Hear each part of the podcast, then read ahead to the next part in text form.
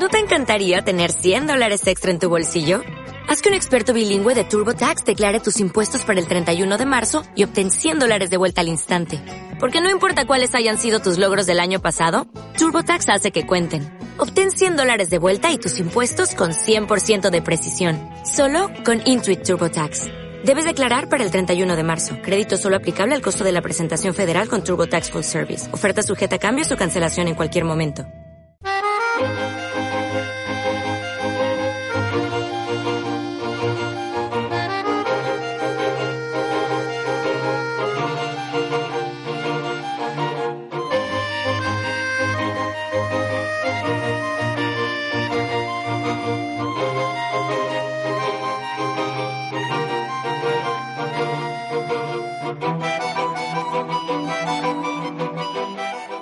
Complejo hospitalario de Navarra ha logrado el primer embarazo mediante diagnóstico genético preimplantacional, un servicio que históricamente ha estado concertado con clínicas privadas, aunque desde 2014 se incluye en la cartera básica de servicios de Osasun Videa. Fue poco antes del verano, no obstante, cuando el Servicio Navarro de Salud comenzaba a trabajar con los primeros pacientes. Se calcula, fijaros, eh, que la técnica se aplicará a una media de 15-20 parejas al año. Estamos ya en comunicación con el doctor Jesús Zabaleta. Él es responsable de la unidad de reproducción asistida del Servicio Navarro de Salud. Doctor Zabaleta, ¿qué tal? Muy buenos días. Hola, buenos días. Estamos hablando, como decíamos, de un hito en la sanidad pública, ¿verdad? Hombre, tenéis que pensar que la mayor parte de las comunidades autónomas, aunque hacen la prestación, derivan las pacientes a hospitales concertados, debido bien a la complejidad o la delicadeza del procedimiento o a que simplemente les es más, más práctico eh, derivarlo que, montarlo. Entonces, eh, la mayor parte de las comunidades autónomas derivan a los pacientes a otras unidades privadas y nosotros teníamos ánimo ya desde hace unos años de internalizar el procedimiento bueno, nos ha costado un poquito, pero ya lo hemos conseguido. Estamos muy contentos. Porque decíamos que desde 2014 eh, se incluye en la cartera básica, pero había que eh, implementar la técnica dentro del hospital y esto, eh, bueno, pues ha requerido evidentemente de una inversión, de una puesta a punto importante, ¿no? Mira, pues hemos acrecentado tanto en personal la unidad de reproducción con un médico más y un biólogo más como de material, que hace falta comprar unos aparatajes específicos para hacer la técnica, y luego también hemos ampliado el laboratorio porque todos estos aparatos pues tienen que caber físicamente en un sitio. Bueno pues todo esto nos ha llevado como dos años sobre todo más que por el tiempo físico de, tomar eh, las decisiones y de, comprar o obrar es porque en la administración pues todo el manejo de dinero que todo esto cuesta bastante dinero pues pues conlleva unos gastos pues que tienen una lentitud y unos, procesos administrativos. Decíamos que ha sido este mismo año un poquito antes del verano cuando comenzabais a trabajar ya con, con los primeros pacientes. Y el éxito ha llegado tan pronto que no sé si hasta a ustedes les ha cogido por sorpresa doctor. Bueno pues eh, sabemos que los embriones que vamos el problema que tienen estas pacientes es que el número de embriones que pueden tener eh, es escaso, porque gran parte de los embriones se van desechando debido a las anomalías genéticas que se detectan. Entonces hay pacientes que no tienen ningún embrión, pero las que tienen embriones sanos, la tasa de embarazo es la, normal y por lo tanto no, no nos ha sorprendido, no pues sabíamos que era una posibilidad muy real porque ya tenía embriones sanos, o sea que, bien. ¿En qué consiste concretamente la técnica? ¿De qué hablamos cuando hablamos de diagnóstico genético preimplantacional? Mira, el diagnóstico está encaminado a buscar en embriones alteraciones genéticas que en este caso, los casos que se asumen en el sistema navarro de salud, que provienen de los padres.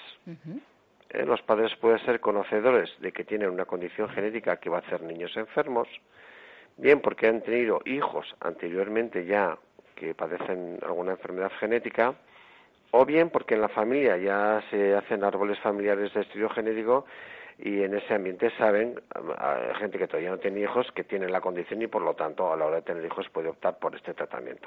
El tratamiento comienza con una, eh, un tratamiento similar a la fecundación in vitro en el cual a las pacientes se les pone una medicación que hace que de una sola vez tengan un número de óvulos grande. Idealmente, por ejemplo, alrededor de 15 estaría muy bien. ¿Por qué? Bueno, de forma natural, parte de esos óvulos que se obtienen en los procesos de fecundación in vitro no son normales, pero de forma natural, no, no porque tengan la, enfermedad que vamos a buscar, sino que todos los óvulos que se obtienen en la fecundación in vitro no son todos normales.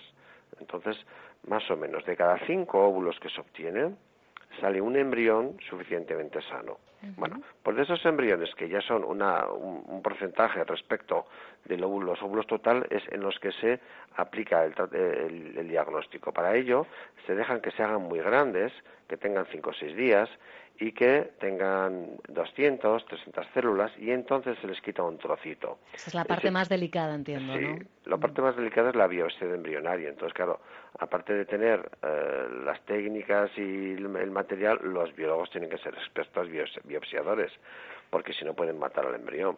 ¿eh? Es un proceso muy delicado, se hace habitualmente mediante un corte con un láser eh, ultrafino y el objetivo es retirar 10 o 15 células de ese embrión de una parte que no le comprometa. El embrión en esa fase es como un globito, en cuyo interior ya está un, conjunto de células que va a ser el propio embrión y el globito que lo rodea va a dar pues la placenta, va a dar luego las membranas amnióticas y es de ese trocito que luego será placenta de donde se quitan 10 o 15 células y es en estas células en las que se aplica el test genético y nos dice si el embrión es portador o no es portador de la condición que se está estudiando.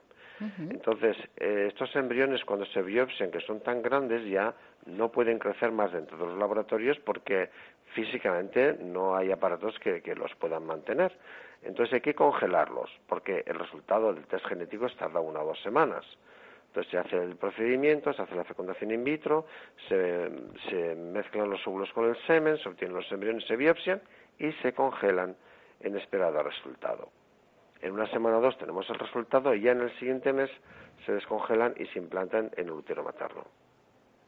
Estamos hablando de, un periodo que en, total, ¿cuánto llega a extenderse, doctor? Bueno, el, tratamiento en sí son dos meses. Lo que es dos meses, claro. el problema es que el proceso entiendo que empieza mucho antes, claro, Es que antes de hacer el tratamiento tenemos que hacer otra fase que también es súper delicada. Es el estudio de informatividad. ¿Qué significa un estudio de informatividad? Significa que vamos a pedir análisis al padre, a la madre, a la familia a veces, intentando diseñar una sonda específica y única para los embriones. Hay parejas que dicen, no, es que nosotros ya sabemos lo que tenemos, que tenemos aquí un informe. No, a partir de ese informe hay que diseñar una sonda específica para que luego vaya a ser procesada en la muestra de embriones. De manera que el día que llega la biopsia de embriones te saben perfectamente cómo se va a realizar el, análisis. Y esa fase tarda un mes o dos. Eh, lo que tienen que hacer los pacientes es muy sencillo porque son análisis de sangre o incluso análisis de frotis de, boca para obtener muestras genéticas, pero el procesamiento de esas muestras pues es delicado, es complejo y requiere ese tiempo, habitualmente cuatro o seis semanas hasta que ya tenemos el estudio de informatividad. Bueno, evidentemente estamos hablando de una técnica para la que no todas las parejas serán candidatas y esto hay que tenerlo muy en cuenta, ¿verdad, doctor? Esto no es ahora se abre la veda, ¿no? Mirad, em, eh, los sistemas, bueno, en general la, reproducción asistida está regulada por ley. Significa que hay una ley que dice si una cosa es legal o ilegal a la, hora de aplicar un tratamiento de reproducción asistida. Partimos de ahí. Y segundo, eh, en los hospitales públicos hay una normativa que es la cartera básica de servicios que es obligatoria en todos los, hospitales públicos de, España y que dice qué pacientes y en qué casos son candidatas al tratamiento y cuántos tratamientos se pueden hacer. En el conjunto de, de, pacientes de reproducción asistida, la cartera básica de servicios dice que tienen que ser en los hospitales públicos mayores de edad y menores de 40 años en el caso de la mujer, menores de 55 años en el caso del varón, ya vamos poniendo límites, pero en el caso de las técnicas de, diagnóstico genético preimplantacional, además, tienen que concurrir los siguientes factores. La enfermedad.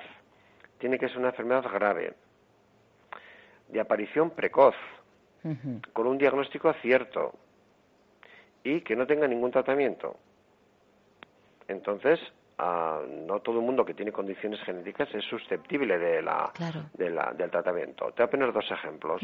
Por ejemplo, suponte que una familia tiene una condición genética conocida, pero que hace una alteración ah, pues que puede ser estética o puede ser muy menor. Bueno, pues igual estas pacientes no, no son subsidiarias de hacerse el tratamiento, porque hay que pensar que cuando hacemos estos tratamientos tienen una carga también eh, no solo de gasto, sino de sentido. Es decir, suponte que una familia tiene un juanete hereditario, porque es una, una cosa que, sea un poco absurda, pero fácil de entender, ¿no? Todo el mundo tiene juanetes, o la mitad tiene juanetes porque lo heredan. Bueno, si tienes un embrión que va a heredar la condición del juanete, estarías negándole la posibilidad de vida por el hecho de que tenga juanete. Es una cosa desproporcionada. ¿eh? Entonces tiene que ser una entidad realmente importante, de manera que eh, el desechar este tipo de embriones esté justificado, pues porque el, problema de que sean niños sería un problema muy grave. ¿eh? ¿De qué tipo de enfermedades estaríamos hablando? Bueno, pues son tres tipos fundamentalmente. Mira, hay unas enfermedades que son las enfermedades hereditarias clásicas, en la cual eh, una pareja, de un chico y una chica, siendo ambos sanos, son ambos portadores de una condición. Exacto. Esa condición en ellos no provoca ninguna enfermedad, pero si tienen hijos juntos, uno de cada cuatro niños tendrá una enfermedad. Por ejemplo, una de las famosas es la fibrosis quística, que es una entidad que produce alteraciones digestivas y pulmonares que puede ser grave. Esa es de las más famosas porque es de las más frecuentes. Pero, por ejemplo, todas las eh, chicas que nos oigan, que hayan sido madres, saben que cuando los niños nacen, se les hace una serie de pruebas en el talón, encaminadas a detectar enfermedades genéticas, pues ese tipo de enfermedades podrían ser. ¿eh? Vale, perfecto. Todas son raras, pero pues, algunas pueden ser muy graves. Ese es un grupo de enfermedades. Segundo grupo de enfermedades. Hay personas que son portadores de lo que llamamos una traslocación de los cromosomas. Significa que teniendo todo el material genético completo, el chico o la chica, porque esto afecta a cualquiera de los dos, hay dos cromosomas que se han roto y se han pegado de nuevo, pero cruzados. Vamos a suponer que el cromosoma número uno tiene parte del 1 y del 2 y el cromosoma número 2 tiene a su vez parte del 2 y del 1. Como estos pacientes tienen toda la dotación genética completa, no tienen absolutamente ningún problema.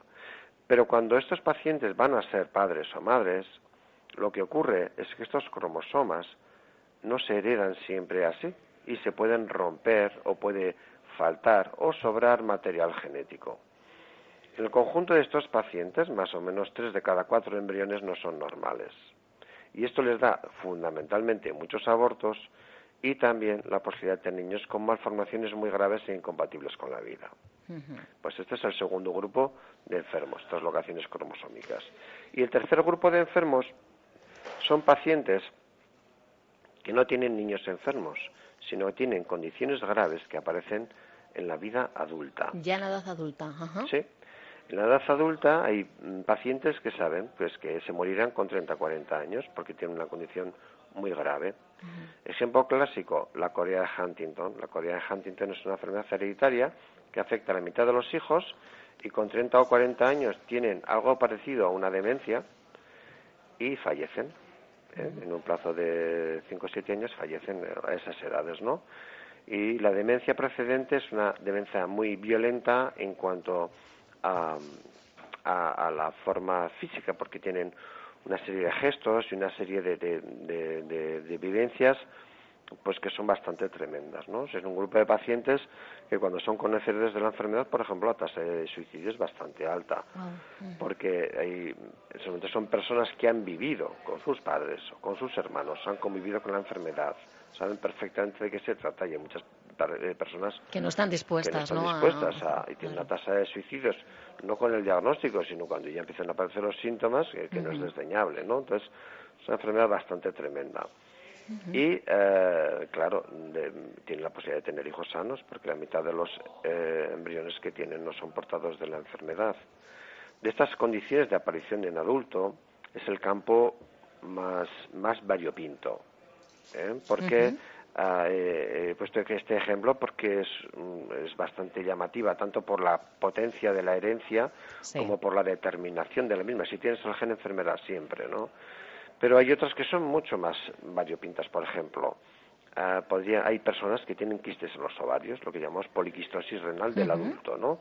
Bien, pues es que hay personas que tienen esto y jamás les pasa nada. Pero hay enfermos de la misma condición y saben que con 20 años toda la familia entra en trasplante. Entonces, claro, es una enfermedad muy variopinta y entonces en estos casos hay que hacer un asesoramiento y una evaluación pues muy concienzuda. Incluso hay una serie de comités externos a nosotros que evalúan los casos para dar una uniformidad y que no sea pues muy dispar la atención de unos hospitales a otros o de unas comunidades a otras. En este sentido, tenemos aquí un comité foral, como ahora en el País Vasco, un comité de reproducción asistida para la comunidad autónoma y también hay un comité nacional los comités eh, nacionales. Mm, los que se derivan ya los casos más dudosos, quizá. Claro, claro, porque si son casos más o menos convencionales, pues normalmente el comité foral tiene suficiente potestad y para validarlos para decir que sí. Bueno, pues son tres grandes ¿eh? cajones, desde luego, y la pregunta que se estarán haciendo nuestros oyentes, doctor, ¿qué probabilidades de que el bebé nazca libre de esas enfermedades hereditarias hay tras la técnica? Bueno, tiene que quedar claro que no es el 100%, es casi el 100%. ¿Por qué? Hemos, em, hemos explicado que eh, el trocito de tejido del que se extrae el material va a dar luego la placenta. Y no va a dar el bebé. El bebé, del, del, trocito de tejido que va a dar el bebé, no se extrae material porque podría perjudicar al propio bebé. Se saca de lo que va a ser placenta. Bien, pues se sabe que en esta fase de desarrollo embrionario puede haber, no es lo normal, pero puede haber casos en los que las células sean mixtas, haya tipos de células de un tipo y otro tipo de célula de otro tipo. En lo que nos afecta a nosotros pueden combinar en determinada proporción células sanas con células enfermas. ¿Mm? Entonces, eh, esto se llamamos mosaicismo. En la mayor parte de los embriones esto simplemente desaparece o simplemente es tejido de la placenta que no va a ser del bebé, con lo cual, a efectos prácticos, las personas no tenemos habitualmente mosaicismo. Es posible, pero es muy raro. Pero en los embriones no, la presencia de mosaicismo es posible. Por lo tanto, no siempre se está obteniendo material representativo de todo el embrión. Claro. ¿Vale? Entonces existe un riesgo residual de error, habitualmente menor del 1% eh, ante esta posibilidad de error, las parejas pueden, si lo desean, una vez embarazadas, confirmar el resultado. Ya mediante una miocentesis o una técnica convencional. ¿Cuál es la diferencia de hacer o no hacer? Pues mira, tú vas a suponer, por ejemplo, la Corea Huntington. Si una chica portadora se queda embarazada, sabe que la mitad de las veces el bebé tendrá una Corea de Huntington. Podría diagnosticarlo igualmente durante el embarazo, pero la mitad de las veces se va a enfrentar a un resultado positivo para la enfermedad y por lo tanto enfrentarse a la decisión de si tiene el bebé o aborta. ¿Mm? En este caso pasaríamos de un 50, de un 50 pues, a, a, menos del 1. pues uno, de cada 200 o uno de cada 500, pues el error propio de la técnica. Yo creo que es más que considerable, ¿no? Lo que se, la, diferencia. Nos preguntan, yo no sé si en este caso el, doctor eh, Zabaleta me puede ayudar a responder. Hay quien eh, me pregunta a través de mensaje de, WhatsApp si a una mujer embarazada de 12 semanas se le puede detectar que ese futuro bebé es incompatible con la vida. Me cuenta que al parecer le ha ocurrido a un compañero de trabajo que le están haciendo eh, más pruebas. Con 12 semanas, evidentemente, hay mucha información, ¿verdad? Que efectivamente se puede extraer. Sí, sí, mira hay mm, dos tipos de condiciones que se pueden detectar en la semana en la semana 12 y que son incompatibles con la vida. Una son alteraciones eh, genéticas cromosómicas incompatibles con la vida. Por ejemplo, todo el mundo está pensando cuando se queda embarazada el riesgo de síndrome de Down. ¿Por qué? Porque es el más frecuente, el que se asocia con, la edad, etcétera, etcétera. Pues existen dos o tres síntomas eh, parecidos al síndrome de Down, pero son mucho más graves. El síndrome de Down tiene alterado el cromosoma 21, que en vez de tener dos cromosomas, estos niños o niñas tienen tres cromosomas 21. Ocurre que el cromosoma 21 es el más pequeño de los que tenemos y por lo tanto es el único que permite que estando duplicado, digamos, que en vez de tener dos tengamos tres, permite tener niños vivos. Pero existen otros cromosomas, como son el 13 o el 18, que dan lugar a niños polimalformados, que o bien se mueren durante el embarazo o bien se mueren nada más nacer porque son incompatibles con la vida. Entonces, una condición de esta se puede diagnosticar en la semana 12, mediante una biopsia corial, etcétera, y si es estos diagnósticos, pues saben que son bebés incompatibles con la vida. Hay otras condiciones que simplemente es un diagnóstico ecográfico, por ejemplo. Eh, un caso muy llamativo es un bebé sin cabeza, ¿no? Lo que llamamos bebés anencéfalos, ¿no? Bueno, son incompatibles con la vida y también se detectan en la semana 12. Son bebés eh, cromosómicamente son normales, perdón, pero tienen defectos eh, físicos pues incompatibles con la vida. Y así como esos, pues hay otros cuadros. Bueno, pues eh, duda respondida. También, doctor Jesús Zabaleta, responsable de la Unidad de Reproducción Asistida del Servicio Navarro de Salud, Osasun Videa.